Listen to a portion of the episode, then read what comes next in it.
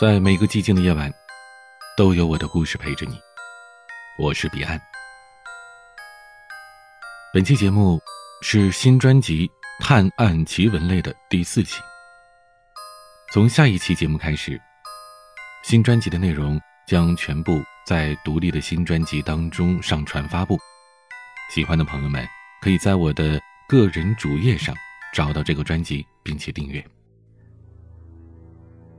今天和你们讲到的这个故事，是一起凶杀案的探案经历。不过呢，相对来说啊，只能算悬疑，没有惊悚。有任何的建议和意见，随时告诉我。希望你们喜欢。对于自己现在的生活，很多人应该都有过厌烦的时刻吧？想要逃离熟悉的日常琐事。想要尝试更加新鲜的刺激的生活，这样的想法有时候会在百无聊赖之中浮现在我们的脑海里。只是，踏上追求崭新生活的道路，毕竟还需要很大的勇气。当前路一片迷茫，一切都是未可知的时候，我们还有胆量吗？或者说，当平静的生活突然被血腥案件所打破，我们？还有勇气追寻真相吗？今天的故事，讲的就是一个不甘平庸的年轻男孩的经历。原本只是想来城市闯荡的他，却突然被卷入黑帮内幕和残酷凶杀案的漩涡之中。他能全身而退吗？故事的主人公是一个年轻的男生，名字叫阿虎，从小到大。这个阿虎啊，都是一个勇敢而且又大胆的孩子。他的家乡呢，是有些偏僻的一个乡下的山村，周围的环境是依山傍水、树木环绕的。对于长在这里的孩子们来说，虽然呢这环境是有趣刺激，但是也不乏危险。可是呢，阿虎却不怕这些。在他还是一个孩子的时候，就把周边的各种山坡啊、山洞啊、河沟、树林呢。把这些奇险的地方都探索了个遍，他的胆识和体魄也在这样的日复一日的探险当中强健了起来。风吹日晒，寒来暑往，等他长到十几岁的时候，已经成为一个挺拔有力的男子汉了。同他的身体一同成长的，还有他的眼光和胸怀。渐渐的，他已经不再满足于把日子消磨在这样的一个乡下的地方了。高中毕业之后，阿虎没有上大学的打算。在那个年代，和我们现在不太一样，高学历的人还是比较稀少的。很多人中学或者高中毕业就出来闯荡社会了。阿虎也是做了这个打算。他想着，如果能够一蹴而就，直接远走高飞去大城市工作生活，那固然好；如果不行，那就先从小一点的地方开始打拼起来。阿虎在心里盘算了一下，觉得自己口袋里的钱不够多，自己呢也没有太多的社会经验，要是不管不顾的贸然就去大城市闯荡，搞不好会寸步难行。其实啊，阿虎他不仅胆子大，考虑问题也很细致，他的这番盘算不能说是没有道理啊。经过了仔细的考量，阿虎决定带上手头有限的一点路费。先找一处规模中等的城市闯荡一番，一边学习经验和本事，一边为自己梦想中的大城市之行存点钱。他左思右想，把目的地选定在一个不大不小的城市，咱们就叫它 A 市吧。这个 A 市呢，紧邻着阿虎理想当中的大城市 C 市，想来啊，比较适合初出茅庐的年轻人短暂停留在这儿。阿虎打点了一下行李。就踏上旅途了。熬过了漫长的旅途之后，阿虎在某一天的傍晚时分抵达了 A 市。当天，他找了一处简陋的小旅馆住了下来。从第二天开始，他就以这个小旅馆为圆心，一边四处走走看看，一边顺手购买一些报纸，寻找上面登载的一些招聘的信息。功夫不负有心人，几天过去了，阿虎在报纸的一角看到了一条不起眼的招聘启事。某某侦探事务所招聘助理，要求头脑灵活、行动敏捷、体格强健。阿虎不由得是眼前一亮，报纸上那行暗淡的签字仿佛闪起了金光。就像很多城市里的时髦年轻人那样，阿虎对那些侦探小说和电影都非常的热衷，尤其喜欢一些硬汉派类型的作品。对他来说，小说当中那些眼神锐利、在闹市街头独来独往的侦探形象，简直就像新时代的骑士一样，洒脱而且还有着浪漫的色彩。根据报纸上登载的地址，阿虎当天下午就找到了侦探事务所。由于事务所的负责人欣赏他的气质和体格，阿虎很顺利的就得到了这份工作，也带着为数不多的行李就搬进了事务所提供的一个小的宿舍。那到了这一步啊，这事情算是进展的挺顺利的。然而，在侦探事务所的生活以及工作的内容，却和阿虎预想的相差甚远。他本来以为进了事务所，怎么说也算是一个业余的侦探了吧，也许能过上和那些电影啊、小说啊一样精彩而紧张的生活。可没想到，这家事务所的工作既没有勘探犯罪现场，也没有追踪持枪的凶手，接到的委托呢，大部分都是啊外遇调查。阿虎就像是个普通的公司职员那样，每天做着一些处理文件、打扫事务所的工作。偶尔啊，出去跟踪一下某个和第三者出轨约会的丈夫，这就算是最惊险刺激的活动了。阿虎好几次忍不住想和事务所的负责人谈谈，但是看见对方一副老神在在的样子，这话到嘴边又咽了回去。一转眼几个月过去了，阿虎的打杂工作也兢兢业业的干了这几个月。说来也奇怪啊。在这看似是平淡无奇的打杂生活当中，阿虎是锻炼出了一套不动声色观察别人的本事。现在的他比以前是更加心明眼亮，他可以一边做着手上的工作，一边密切留心着身边的人和事。或许这也是修行锻炼的一种吧。看着侦探事务所负责人满意的表情和目光，阿虎这才真切的感觉到老板对于自己的栽培和苦心。时间又是一点一点的流逝啊。这一天，阿虎命运的转机终于来临了。这天上午，阿虎像往常一样起床收拾停当，来到这事务所的办公室。可是，负责人的办公桌前却是空无一人。平时在这时候，他应该已经来事务所处理事务了。难道是来了什么特殊的客人吗？他带着这个疑问，来到了事务所平时很少使用的一个小会客室。阿虎的预感是正确的，他轻轻敲了两下门之后，推门走进了这狭小的会客室。只见两个陈旧的人造皮革沙发上都坐着人，一个是他再熟悉不过的事务所的负责人，而另一个男人却是见所未见。这两个男人同时抬头看着阿虎。这目光让他有些感到不自在，尤其是那个没见过面的男人，更是颇有兴趣似的打量着阿虎，简直啊，就像是挑选一件商品似的。阿虎正在那发愣，事务所的负责人开口了：“阿虎，愣着干什么呀？快喊老板！这是青蛇帮的龙头老大。”然后又对着那个男人介绍道：“老板。”他就是我跟您提到的阿虎。事后想来啊，这次见面就是阿虎跟黑帮扯上关系的开始吧。而当时的他，只是为自己第一次见到这样一个大人物而惊讶。其实呢，在 A 市的这几个月时间呢，已经足够让阿虎对这座城市有了一些比较深入的了解。他知道，这座城市当中一直都有黑帮活跃着，只是。想不到自己有一天竟然会跟这黑帮的老大直接见面。因为地处超大城市 C 市的旁边，A 市也是人口流动频繁，但是治安却比不上 C 市，一直有着不少的帮派在暗中活动着。但可能算是道义有道吧，这些黑帮大多是规模不大，形式呢也是比较低调，大体上维持着一种表面的平静和微妙的平衡，可以说是乱中有序了。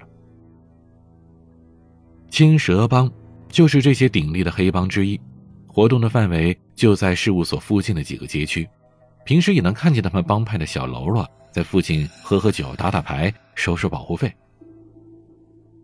阿虎低着头，余光打量着坐在沙发上的青蛇帮老大，见对方膀阔腰圆，脸色红润，看不出什么凶相来。这样的黑帮人物，怎么会找上自己呢？在接下来的谈话当中，帮派老大找上阿虎的原因终于被揭晓了。原来呀，青蛇帮的老大和侦探事务所的负责人是旧相识。最近呢，青蛇帮的帮派内部出了一起棘手的案件，这老大立刻想起了开侦探事务所的自己的这个老朋友，而事务所的负责人则向老大推荐了自己手下的年轻人阿虎。换句话说，阿虎。终于接到了一起大案子，而这案件的委托人正是这个帮派老大。关于这三人啊如何寒暄呐，如何对话啊，咱们这就不再赘述了。我们姑且把这个青蛇帮遇到这个大案子的情节交代一下。这是一件案发现场极度血腥的案件，其恐怖程度。就连见惯了流血的黑帮的帮派成员都为之胆寒色变。受害人是青蛇帮的一个成员，叫阿青。我们知道，黑帮里的阶层和地位划分的是非常细致。这个阿青呢，属于是下层的成员，再偏上那么一点这地位呢，大概就比这个最底层的小喽啰高那么一丁点平时呢，主要是负责收些保护费呀。啊，偶尔呢替这个帮派跑几趟货车，偷运一些兴奋剂什么的。这虽然呢他不算是什么遵纪守法的良好市民，可是呢好像也谈不上是什么大奸大恶的人。哎，就是这样一个走在路上都不会让别人多看一眼的这么一个普通的混混，竟然在他自己家遭遇了惨烈无比的横死。阿青的住处。位于老住宅区的一处旧公寓内，公寓陈旧低矮，住户呢有大学生、退休的老人等等。除了阿青之外啊，基本呢都是一些普通的市民。那在这栋公寓里，阿青是唯一的帮派住户，跟周边的邻居呢也没什么太多的来往。但是吧，由于呢在这个公寓附近还住着其他几个青龙帮的成员，所以呢阿青的公寓经常是门庭若市的。啊，这几个帮派的成员呢，时不时的就凑过来一起喝喝酒啊，啊聚个会什么的。虽然呢，他们在这个房间里啊一阵喧哗，让旁边的住户呢对他们是颇有微词，但是呢，谁也不敢招惹这帮帮派的成员，也就只能忍着了。可事后想来啊，可能正是这平日的无节制的喧哗害了阿青，因为呀，虽然现场是惨不忍睹。但习惯了吵闹的邻居们，并没能及时发现阿青屋内的异状，这也给阿虎之后的工作造成了不少困扰。发现案发现场的是平日跟阿青比较熟识的青蛇帮的另外两个成员。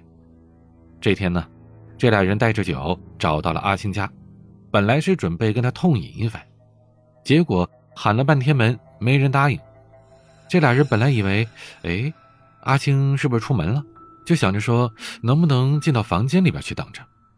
他们就抱着试试看的心态扭了一下门把手，可没想到这门真的是应声而开了。然而，随着门的开启，这两人的脸上却是一下子失去了血色，原本的表情也都僵在了脸上，一股难以名状的血腥和恶臭掺杂的气味一下子冲出了房间，在走廊上弥漫开来。这气味呛鼻至极，竟让两个人一下子睁不开眼。这俩人在门外对视了一眼，都知道阿青啊，肯定是凶多吉少了。等冷静了片刻，他们强忍着不适走进了房间勘察。等走进了这一看呐，两个人彻底吓傻了。只见阿庆的尸体赫然横陈在卫生间内，脸上呢还残留着极度痛苦的表情，像是经历了剧烈的挣扎而死。但真正可怕的还是他的尸体的腹部，那里几乎整个被人给剖开了，已经很难辨认出人体完整的样子。流淌出的血液在周围的地板上形成了黑红色的血泊，一眼望去是猩红一片。巨大的恐怖感击退了这两个青蛇帮的成员，他们一边干呕着，一边猛地摔上了门，仓皇万状的逃离了现场。那万幸的是呢，门就这样被他们给锁上了，直到其他的成员接到消息。赶来向房主借来钥匙开门为止，都没有惊动其他人。这骇人的惨状和残酷的手法，让人不禁联想起一百多年前在伦敦犯下的弥天罪行的开膛手杰克。开膛手杰克是一个臭名昭著的连环杀人犯，主要是以社会底层的那些妓女为杀害对象。他有着自己标志性的手法，就是在街边杀害了妓女之后，也会这样割开死者的腹部。阿青的案子从现场的惨状跟手法的残忍上来看，好像跟这个开膛手杰克的案件有着相似之处。那这是不是心理变态者所为呢？又或者说，是跟阿青有着深仇大恨的仇家找上门了？关于开膛手杰克的真实身份。一百多年来一直都是个谜，那阿青案件的幕后真凶，又是否能被抓住呢？讲到这里啊，阿虎明白，这桩案子自己是推不掉了。咱们上文说到了啊，这 A 市的治安很是成问题，黑帮的势力是比较猖獗，而且呢，人家黑帮啊有着自己的一套法则，像是这种。情节血腥又严重的案子，一直都没有在任何一家媒体上报道，这就说明啊，青蛇帮把这事儿给压下来了，并且准备瞒着警察，在帮派内部就给私下处理了。那如今呢，这帮派老大是亲自找上门来，把原本应该秘而不宣的案子和盘托出。那么，了解到了这一帮派内幕的阿虎啊，他是不干也得干，否则呢？他以后就甭想在这个 A 市里再有立足之地了。当阿虎下定了决心之后，他抬起头来，直视着青蛇帮的老大，语气客气却又不卑不亢的问他：“您想让我怎么做？”这青蛇帮的老大是爽朗一笑，似乎呢很是欣赏阿虎的态度跟胆识。接下来呀，他为阿虎揭露了更多的内幕跟线索。其实呢。在青蛇帮的内部啊，本来大家也是倾向于怀疑这个阿青的死是仇杀，所以呢也排查过这阿青的人际交往的范围，可是却没有发现任何可疑的人物。本来嘛，阿青就是一个底层混混，啊，即使得罪人呢，一般也就是跟他差不多的，都是下三滥的这些小混混、小纠纷。你很难会想象有人能把他恨到说杀死他，而且还开膛破肚。帮派的人仔细询问了经常去公寓找阿青喝酒的那几个帮派的成员，大家都表示啊，说啊之前呢不知道阿青有什么仇人，在阿青死之前一段时间好像也没什么特别的反常之处。帮派的人不死心呐，又询问了其他公寓的住户，住户们一致表示，最近没有什么可疑的人物在这个公寓里面出入，而且啊阿庆的行为举动也看不出什么反常或者是端倪。而且，因为阿青的公寓内总是有人吵吵闹闹、喧哗不已，住户们甚至不知道在阿青遇害的时候是否跟别人有过争执或者扭打。总之吧，这个阿青凄惨的身亡啊，就像是一次毫无预兆的灾难降临，让整个青蛇帮几乎是无迹可寻、束手无策。那也正是因为如此，帮派的老大才不得已找到了开侦探事务所的老朋友。也把这让他难堪的帮派秘密公布给了外人。其实呢，这起案件还有一个疑点，也可以说呢，算是目前为止唯一的线索。咱们上文提到了啊，说当时呢发现尸体的是青蛇帮的两个成员，这俩人啊身份地位跟阿青差不多啊，都是资历尚浅的一些年轻的混混，一个叫阿强，一个叫阿丽。阿强跟阿丽呢都承认自己到了现场之后啊，吓得当即就落荒而逃了，所以呢也没有特别仔细观察尸体的样子。但是等这两个人回到了青蛇帮，逐渐的平复情绪之后啊。其中一个人却给出了一些新的线索。提出新发现的是阿丽，他在回家休息冷静了一天一夜之后，他突然在一大清早找到了帮派里正在查案子的成员。阿丽声称自己在尸体旁边看到一样本来没道理出现在那儿的东西，是什么呢？阿丽说呀，她在这个阿青惨不忍睹的尸体之上，她发现一个。掉落着的染血的安全套，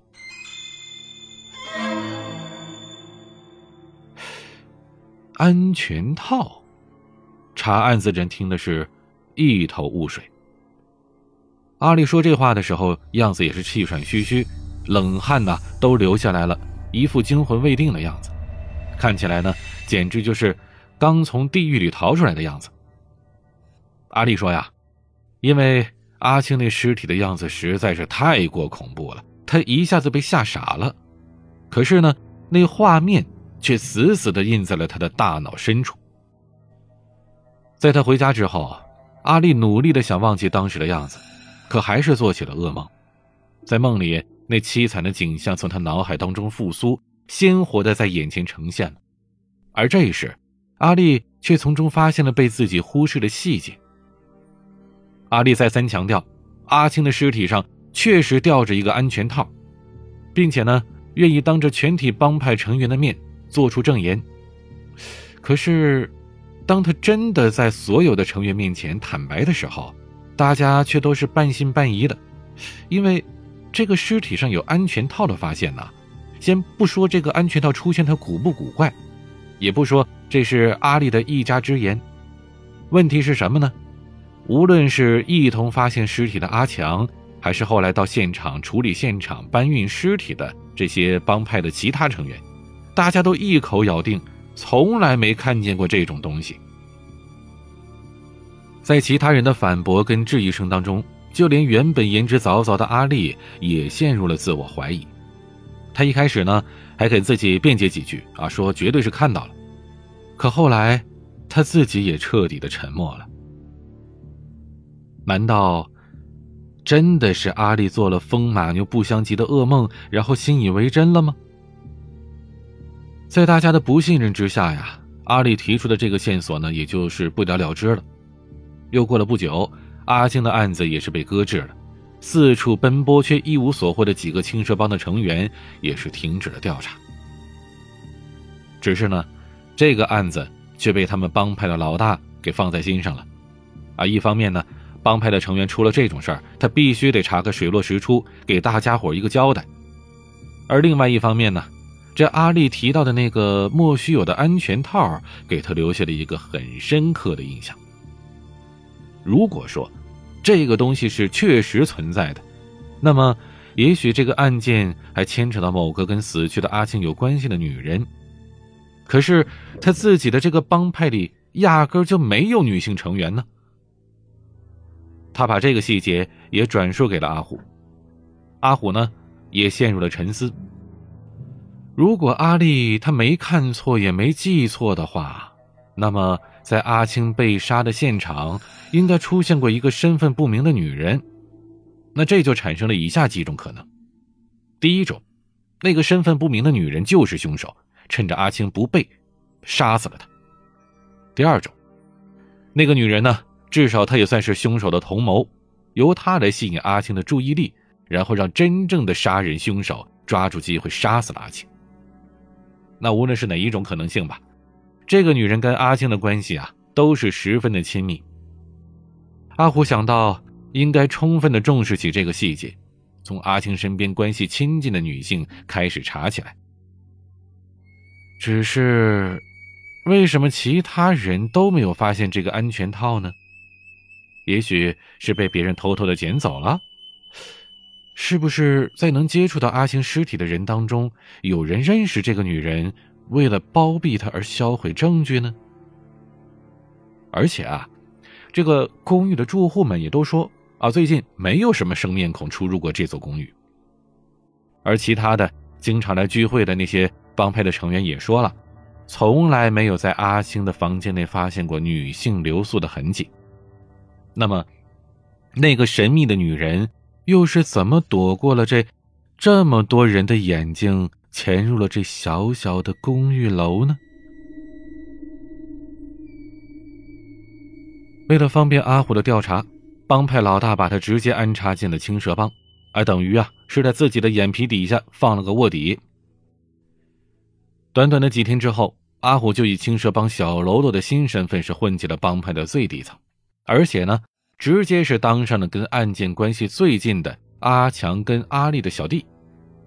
阿虎进青蛇帮啊，也是从端茶送水啊、跑腿打扫啊这些打杂的工作做起来，等于呢是把刚进侦探事务所的打杂生活又过了一遍。但是由于他很机敏，也很勤快，没过多久呢就得到了新的差事，跟着阿强、阿丽一起运送帮派倒卖的兴奋剂。对于阿虎来说，这是和帮派人员接近起来的第一步。随着他们之间的关系是一点点的熟络起来，或许啊，可以从他们的口中得到更多的情报。怀揣着这样的想法，阿虎干活是更加卖力气了。直到有一天，意想不到的情况出现了。这一天，阿虎跟着阿丽、阿强。他们三个人呢，开着小货车去送兴奋剂。啊，听说呀，当时死去的阿青还在世的时候，运兴奋剂的工作呢是阿青跟阿强这两个人一组的。那如今呢，阿青不在了，帮派呢就派阿丽顶了上来，跟阿强两个人组成一组，继续干这事儿。现在两个人有了新的手下阿虎，这才变成了三个人的活计。阿虎跟着两个人跑了几次，一切呢都挺顺利的。然而这一次啊，他们却遭到了突袭。别说是货物丢了个一干二净吧，连同他们三个人都被当场敲晕了过去。这天，三个人把货物送到了交接地点附近。阿丽跟阿虎两个人下车，准备步行一段路找到交货的人，而阿强呢，则留下来看车。阿丽跟阿虎两个人正在走着，突然呢，从后面是挨了一记闷棍。先是阿虎被敲晕，紧接着阿丽也倒下。说时迟，那时快，因为袭击者是从后方靠近的，这俩人还没反应过来发生了什么，就软软的躺倒在地上了。又不知道过了多久，躺在地上的两个人被慌慌张张的阿强给叫醒了，而阿强的额头正中间也带着一块淤伤。阿强告诉他们，看到阿丽跟阿虎久久的不回来。自己决定下车去找找他们，可谁料刚一走出车门，也被不明人物给敲晕了。等他醒来的时候，这一车的货物早就是不知所踪了。三人返回帮派的时候啊，都是垂头丧气的。阿强跟阿丽呢，也都是忧心忡忡，担心着受到责罚；而阿虎呢，也是装出了一份惊慌万状的样子。然而，没有人知道的是，在他的心里却隐隐的感到了一丝兴奋。本来呢，他心里有些犹豫不决，不能确定他那个案件的方向。可是今天经过这个事儿啊，阿虎觉得案件真相的一角已经展现在他眼前了。虽然只是基于理论上的推测，但是除此之外，似乎没有别的可能了。他一边往前走，一边低头思索着。内心是越来越觉得胸有成竹。当天晚上，阿虎他们三个人在帮派当中当场认错，请求处罚。而在这个事情之后，阿虎悄悄地找到了青蛇帮的老大，把自己的想法一一分析出来。几天之后，阿强被帮派的老大下令抓了起来。经过了严厉的审问，阿强对自己犯下的罪行是供认不讳。在接受了帮派规定的处罚之后，他是被逐出了青蛇帮，而同时呢，青蛇帮也向当地的各个帮派发出了通告，告诉他们不要再吸纳阿强加入到帮派里了。那在阿虎找到帮派老大密谈的那个晚上，他们都说了什么呢？阿虎又是如何发现真相，如何将嫌疑锁定在阿强身上的呢？其实啊，阿虎的全部推理，正是从那个吊在尸体上的安全套出发的。阿虎觉得这是案件当中的一个疑点。你很难想象人会平白无故的做个白日梦，产生这种奇怪的幻觉。于是呢，阿虎决定暂且相信。阿丽的说法，啊，就当确实有这么回事那么，这个安全套这个证物突然就消失不见了，一定是因为啊，有人给他捡走了。然而，阿强跟阿丽离开的时候，把房门给摔上了。到青蛇帮的人们赶来之前，是没有其他人进来过的。那么，能捡走这个证物的人范围就很有限了。随后赶来的帮派成员有两个人合作抬走尸体的。但是其他人呢，也都在旁边看着呢，应该是没有什么机会可以偷偷拿走东西的。那最大的嫌疑就落在了之前跟阿丽一起发现了现场的那个阿强身上。当时啊，阿丽是受到了不小的惊吓，转身就跑了。阿强趁着阿丽转身跑走的时候，迅速从尸体上捡走一个东西，这也是可能存在的。那么，阿强。是不是为了包庇什么女人呢？对于这个神秘女人的存在本身，阿虎心里边其实是有着一个深深的怀疑的。因为根据邻居们的证词啊，这公寓里边最近没什么陌生女人的行踪，而以前呢，经常一起到阿青家里边喝酒的这些成员也都说了啊，说他家呢从来没有什么女性留宿的痕迹，所以阿虎就大胆猜测，也许。这个安全套有着其他的意义，或者说是功能，而对于这个意义跟功能，把安全套悄悄捡走的阿强，他不光是心知肚明，甚至应该是与此有关的。当阿虎得知阿强跟死去的阿青曾经负责共同运输兴奋剂，一个大胆的想法就浮现在了他的脑海当中。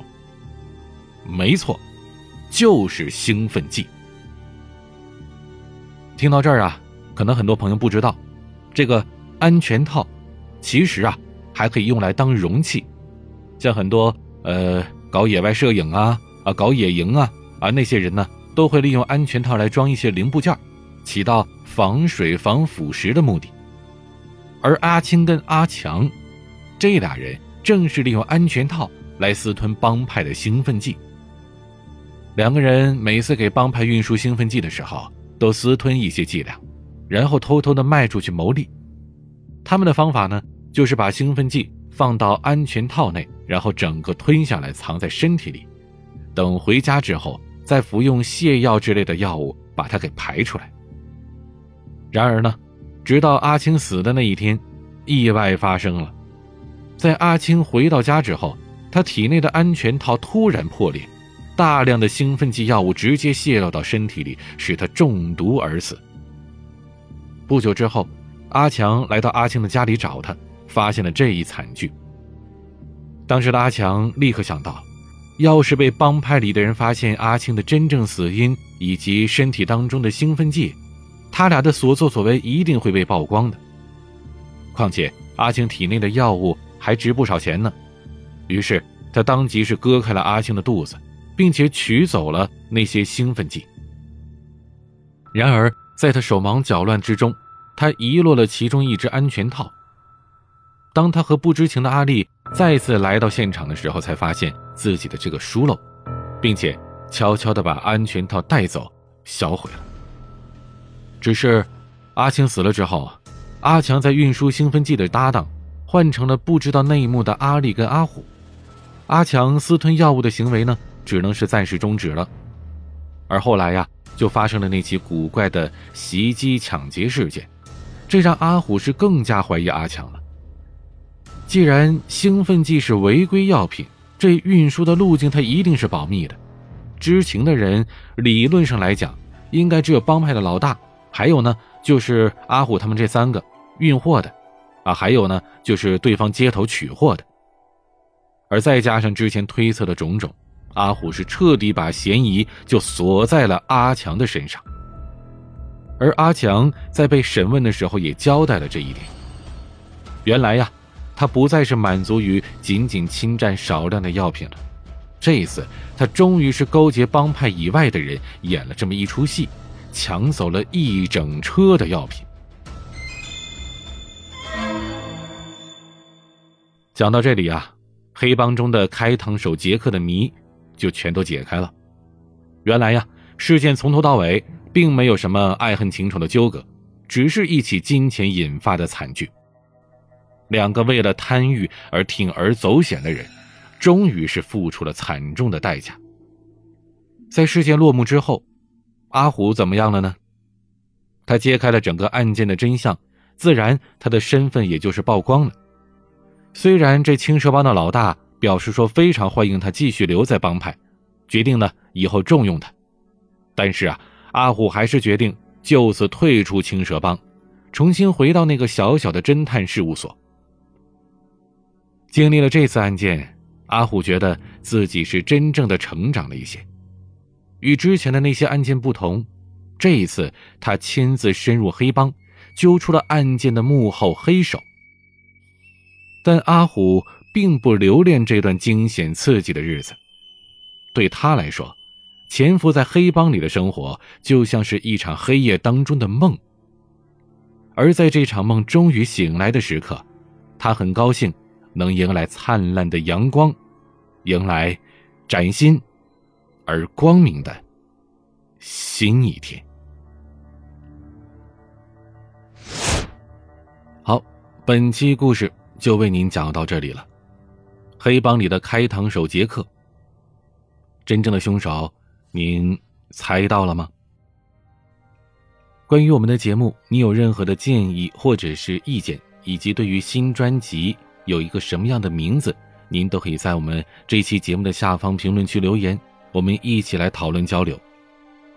从下一期开始，这些探案和奇闻类的新节目。将会在新的专辑里边发布。到时候呢，大家可以在我的个人主页上找到这个新专辑，并且订阅啊，就可以收听了。也欢迎您为新专辑进行打分，如果您觉得满意，请给予五颗星，十分的满分。新节目培养不易，恳请各位多多支持了。好，咱们今天就聊到这儿。我是彼岸，下期见。